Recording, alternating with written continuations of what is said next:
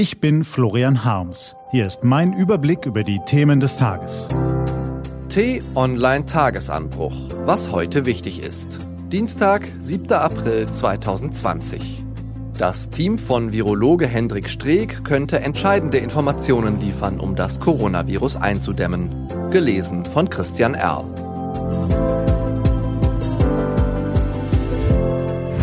Was war? Autorität hat man nicht, sie wird einem zugesprochen. Angela Merkel bekommt in diesen Tagen so viel Zuspruch aus der Bevölkerung wie selten zuvor. Im Kampf gegen den unsichtbaren Feind verblassen sämtliche politischen Differenzen. 95 Prozent der Bürger halten das Regime der Kontaktsperre für eine gute Idee, das ihre Grundrechte und ihre Freiheit radikal beschneidet und das zu normalen Zeiten allenfalls einer Diktatur entsprenge. Man muss sich diesen Widerspruch vergegenwärtigen, um zu ergründen, wie gravierend die Lage ist und warum es nicht der schlechteste aller denkbaren Zustände ist, dass Angela Merkel, Olaf Scholz und Horst Seehofer gegenwärtig die Geschicke der Republik steuern.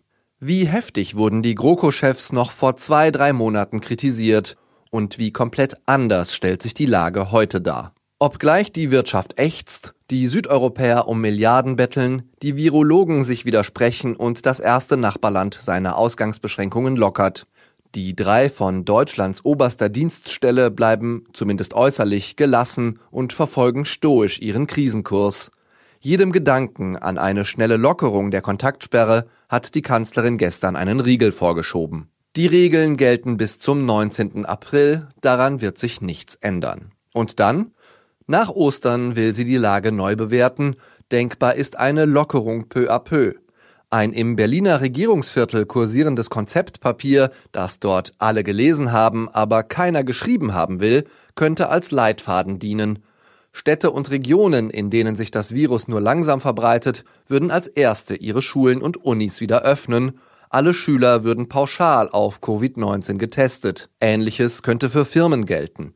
Restaurants und Bars könnten wieder öffnen, müssten aber ihre Gästezahl beschränken.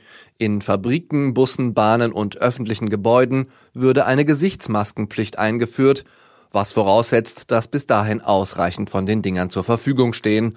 Ob auch selbstgeschneiderte Masken akzeptiert werden, obgleich ihre Schutzfunktion fraglich ist? Offen. Klar immerhin ist, die Voraussetzungen für eine Lockerung sind noch nicht gegeben, aber die Dinge entwickeln sich in die richtige Richtung. Im Schnitt steckt ein Infizierter derzeit nur noch eine weitere Person an, in den kommenden Tagen dürfte diese Reproduktionszahl auf unter eins sinken. Auch die Zahl der täglich Neuinfizierten sinkt. Am Montag lag sie dem Robert Koch Institut zufolge bei 3700. Das ist noch keine Trendwende, weil die Erfassung volatil ist und an Wochenenden schwankt, aber mehr als ein Hoffnungsschimmer ist es allemal. Der deutsche Held im Kampf gegen das Coronavirus könnte Hendrik Streeck heißen.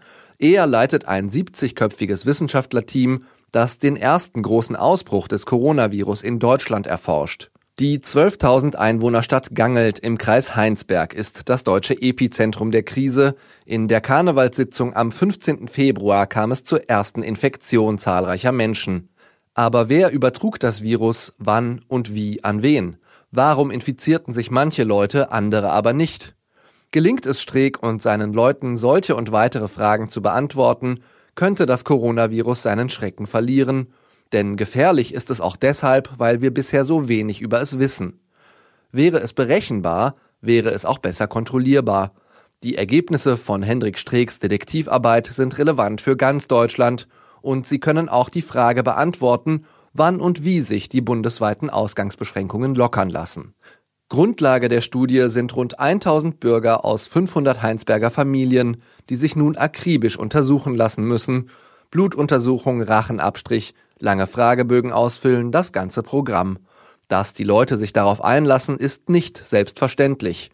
Deshalb sollten wir ihnen heute Morgen ein beherztes Dankeschön zurufen und darauf hoffen, dass Herr Streeck tatsächlich zum Helden wird. Ob das klappt, berichten Ihnen die T-Online-Kollegen Nicole Sagener und Manfred Schäfer in den kommenden Tagen. Was steht an? Die T-Online-Redaktion blickt für Sie heute unter anderem auf diese Themen. Wer sich mit dem Coronavirus angesteckt hat, ist anschließend immun. Können auch neu erkrankte Covid-19-Patienten davon profitieren? Die Corona-Krise könnte für einen Mangel an Physiotherapeuten sorgen. Und ein Arbeitsforscher erklärt, wie man die nötige Ruhe fürs Homeoffice bekommt. Diese und andere Nachrichten, Analysen, Interviews und Kolumnen gibt's den ganzen Tag auf t-online.de. Das war der T-Online-Tagesanbruch vom 7. April 2020. Produziert vom Online-Radio- und Podcast-Anbieter Detektor FM. Den Podcast gibt's auch auf Spotify. Einfach nach Tagesanbruch suchen und folgen. Ich wünsche Ihnen einen frohen Tag. Ihr Florian Harms.